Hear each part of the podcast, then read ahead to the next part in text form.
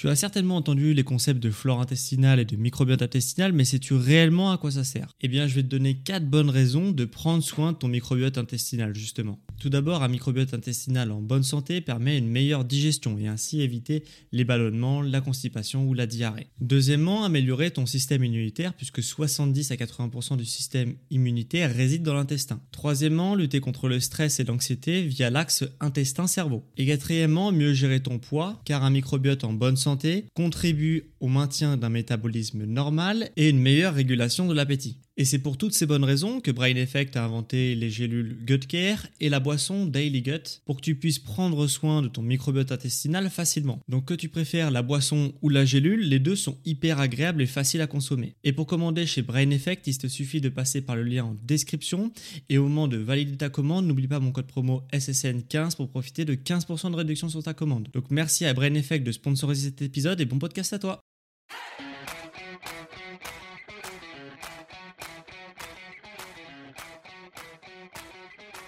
Ok, bienvenue à tous et bienvenue sur le podcast Sport Nutrition. Je m'appelle Médéric, je suis coach sportif et tous les dimanches je te permets de te transformer physiquement et personnellement grâce au sport et à la nutrition tout en prenant soin de ta santé. Et aujourd'hui, tu l'auras compris, on va répondre à une question nutrition puisque je vais essayer de te répondre à cette question. Est-ce qu'il vaut mieux faire euh, être vraiment rigoureux dans sa diète et ne jamais faire d'écart ou est-ce que euh, des petits écarts de temps en temps c'est euh, bon pour un, pour un objectif de perte de poids? Est-ce que même ça va t'aider dans un objectif de perte du poids?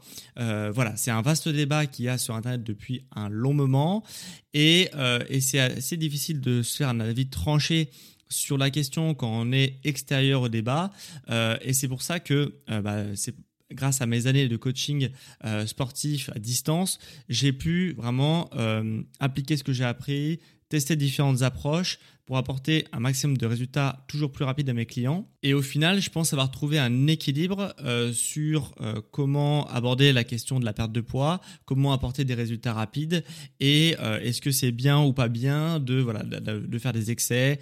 Et je vais t'expliquer un petit peu toute la structure que je mets en place avec mes clients pour qu'ils perdent du poids rapidement. Et tu vas voir dans cette structure, est-ce qu'il y a les cheat meals, est-ce qu'il y a les excès, est-ce que c'est quelque chose qui est pris en compte ou est-ce qu'il il faut mieux suivre un euh, nutritionnel et euh, est-ce que c'est plus facile finalement à suivre un plan euh, vraiment carré nutritionnellement parlant pour perdre du poids rapidement? C'est en tout cas ce que tu vas découvrir dans cet épisode et tu vas découvrir vraiment tout l'univers des excès et comment aborder les excès de manière saine et durable puisque euh, je pense que si tu suis un petit peu euh, les chaînes YouTube, les articles, les revues de presse, les euh, journaux sur la, perte de poids, il y a un vieux mythe qui traîne que quand on est en déficit calorique, notre métabolisme il ralentit et, et, en fait il suffit de prendre un cheat meal pour euh, relancer son métabolisme. Qu'est-ce que c'est un cheat meal? C'est tout simplement n'importe quoi, ok? Euh, Généralement, c'est des choses pas très saines et euh, qu'on va prendre justement pour relancer son métabolisme. Et du coup, j'ai été fouiner un petit peu sur les études scientifiques pour te vraiment te donner quelque chose d'actuel et de récent sur le domaine.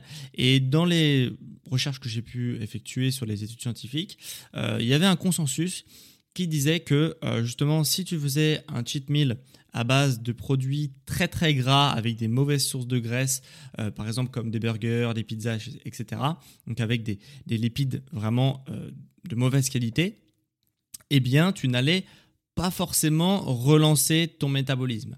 Euh, contrairement euh, au repas donc cheat meal riche en sucre, ok, donc en glucides, hein, les glucides et les sucres c'est la même chose, euh, eh bien tu allais relancer ton métabolisme.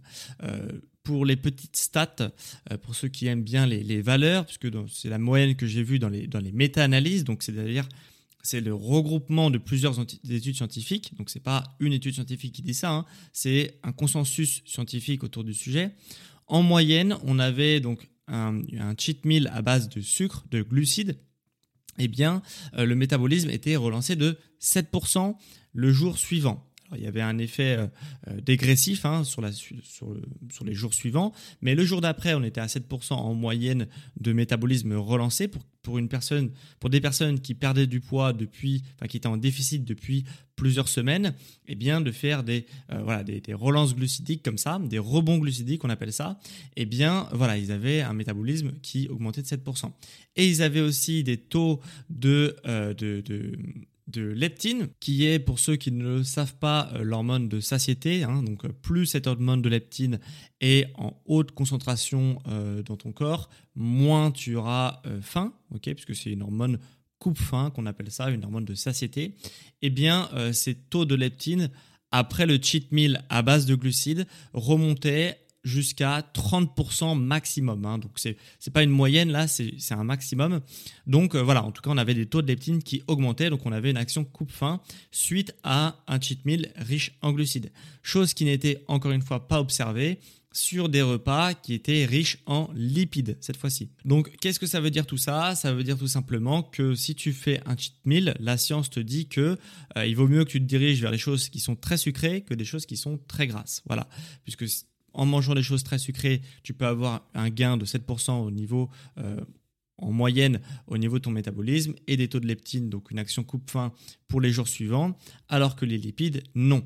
Et pour ceux qui se disent qui se disent que 7% c'est pas énorme euh, le gain au niveau de ton métabolisme. Si 7% c'est totalement énorme puisque pour un individu de, euh, qui aurait besoin avec un métabolisme de 2000 euh, calories, eh bien ça représente à peu près 150 calories. Donc soit à peu près un déficit que tu devrais faire pour perdre du poids. Donc c'est énorme de relancer de 7% son métabolisme puisque ça te ça en mangeant normalement les jours suivants, ça t'auto-crée, on va dire, un déficit de 150 calories, ce qui est euh, vraiment pas mal. Donc, la science, en tout cas, te dit qu'il faut euh, privilégier les cheat meals, les excès à base de sucre. Donc ça, c'est ce que te dit la science. Euh, concrètement, voilà, il faut manger ça.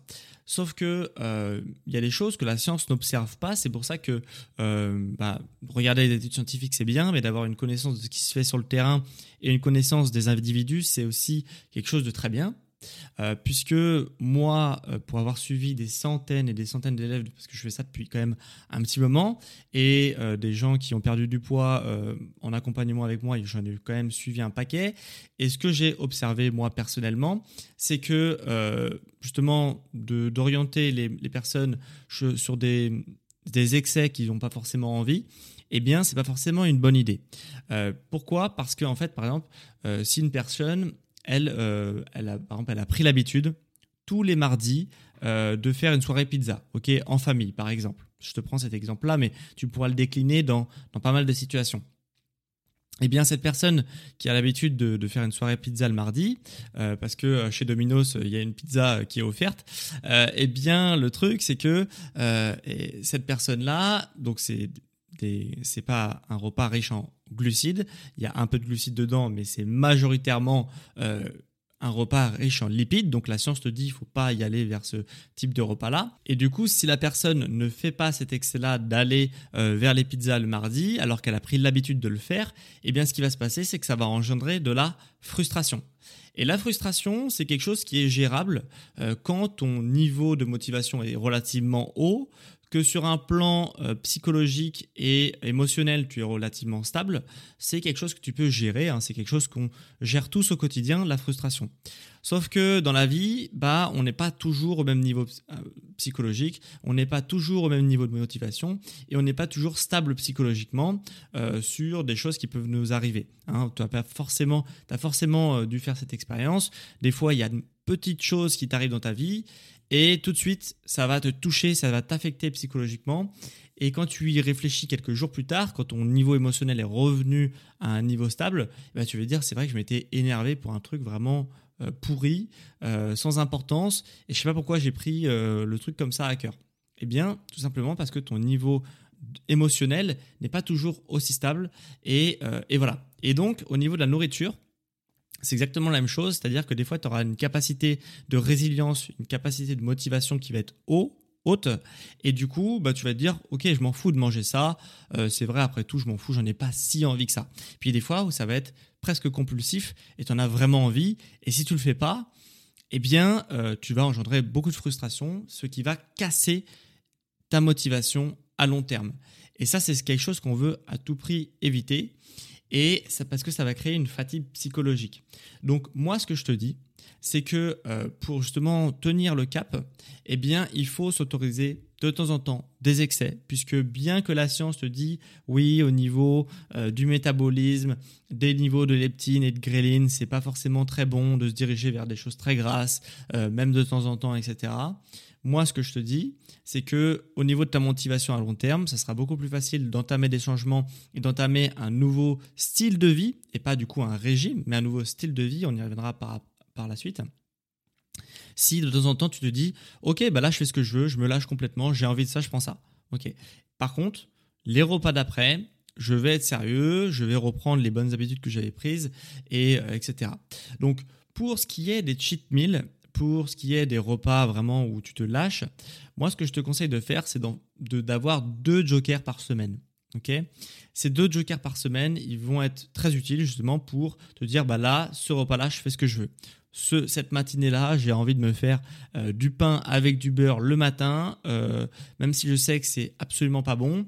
Eh bien, euh, ce matin, le dimanche matin, j'aime bien ça, donc je m'autorise ce repas de faire des excès sans vraiment me soucier de la qualité de mes aliments et euh, de la quantité de mes aliments. Et en ayant ces deux jokers par semaine, et eh ben, ça va te permettre, toi, de, te sentir beaucoup plus à l'aise, de ne pas engendrer de, frustration et de maîtriser tes excès. C'est-à-dire que du coup, si tu t'auto-mentalises à avoir deux excès par semaine, bah, tu vas te dire, bah là, finalement, je préfère garder mon joker pour un autre moment dans la semaine, puisque je sais que je suis invité chez un ami, par exemple, euh, ce week-end. Donc, ça fait déjà un excès. J'en ai plus que un dans la semaine.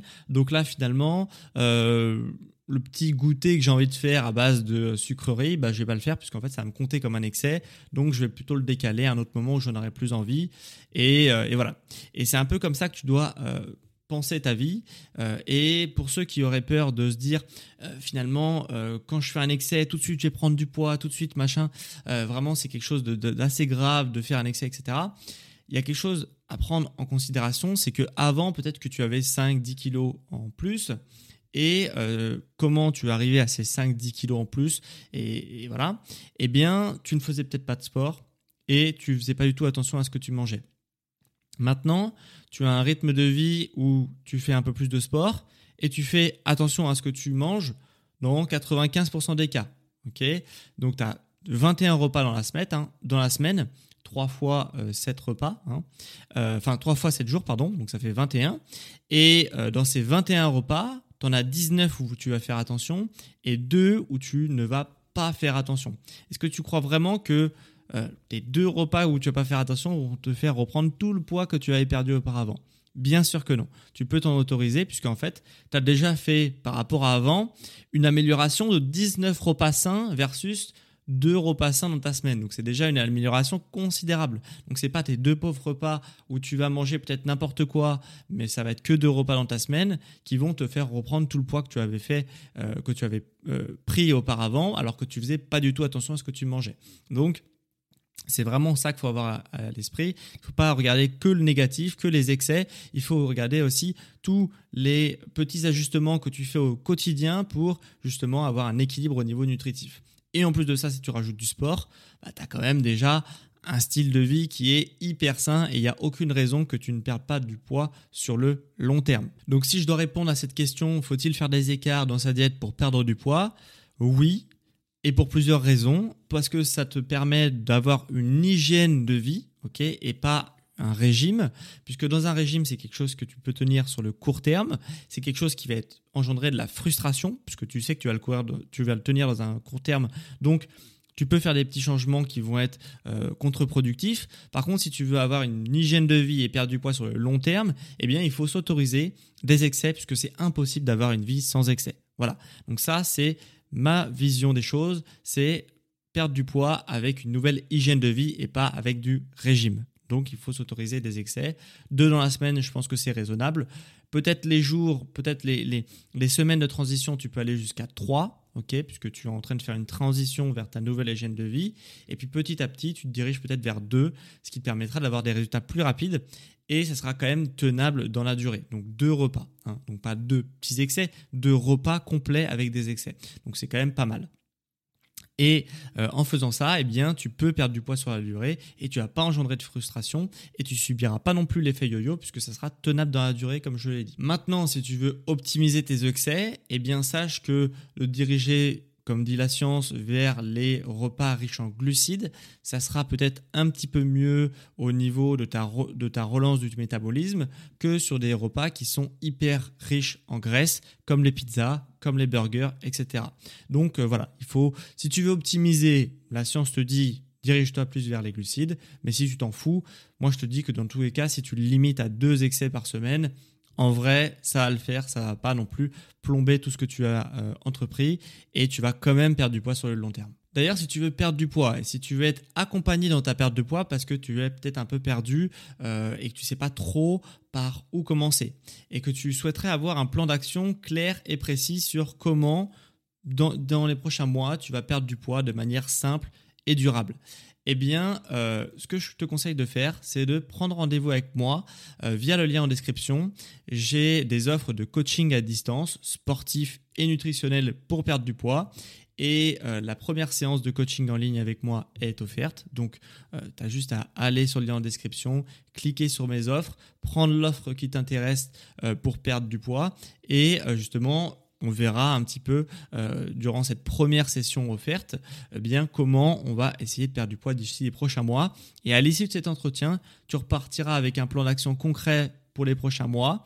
Et tu pourras aussi te faire accompagner pour appliquer le plan d'action euh, que tu as eu euh, justement avec moi pendant les prochains mois. Donc tu seras vraiment accompagné et, et avec un coaching personnalisé, que ce soit sportif et nutritionnel à distance. Donc si tu veux perdre du poids, voilà, tout simplement, tu cliques sur le lien en description. Donc j'espère que cet épisode sur la perte de poids t'a plu. S'il t'a plu, bah, n'hésite pas à me le faire savoir. Sache que le plus grand service que tu peux faire euh, pour justement bah, soutenir ce podcast, c'est de mettre un avis 5 étoiles sur les plateformes Spotify ou Apple Podcast, en fonction de si tu m'écoutes depuis un iPhone ou un euh, téléphone Android. Eh bien, tu peux euh, évaluer mon émission avec 5 étoiles. Et sur Apple Podcast, tu peux aussi écrire un avis sur l'émission que je lirai dans le prochain épisode. Et sur Spotify, tu peux répondre à la question de la semaine, généralement une question en lien avec le sujet du jour. Et le sujet du jour, c'est la perte de poids. Donc euh, aujourd'hui, chez Spotify, tu peux répondre à la question de la semaine qui est combien de kilos tu aimerais perdre dans les trois prochains mois? Donc écris-moi dans euh, l'espace euh, questions et réponses de Spotify de combien de kilos tu aimerais perdre dans les trois prochains mois. si c'était possible, si tu avais une baguette magique, combien de kilos tu aimerais perdre dans les trois prochains mois? C'était en tous les cas un plaisir de te faire cet épisode sur la perte de poids. Faut-il faire des écarts dans sa diète pour perdre du poids durablement? Et on se retrouve quant à moi dimanche prochain à midi pour un prochain épisode sur Sport Santé et Nutrition sur les sportifs intelligents.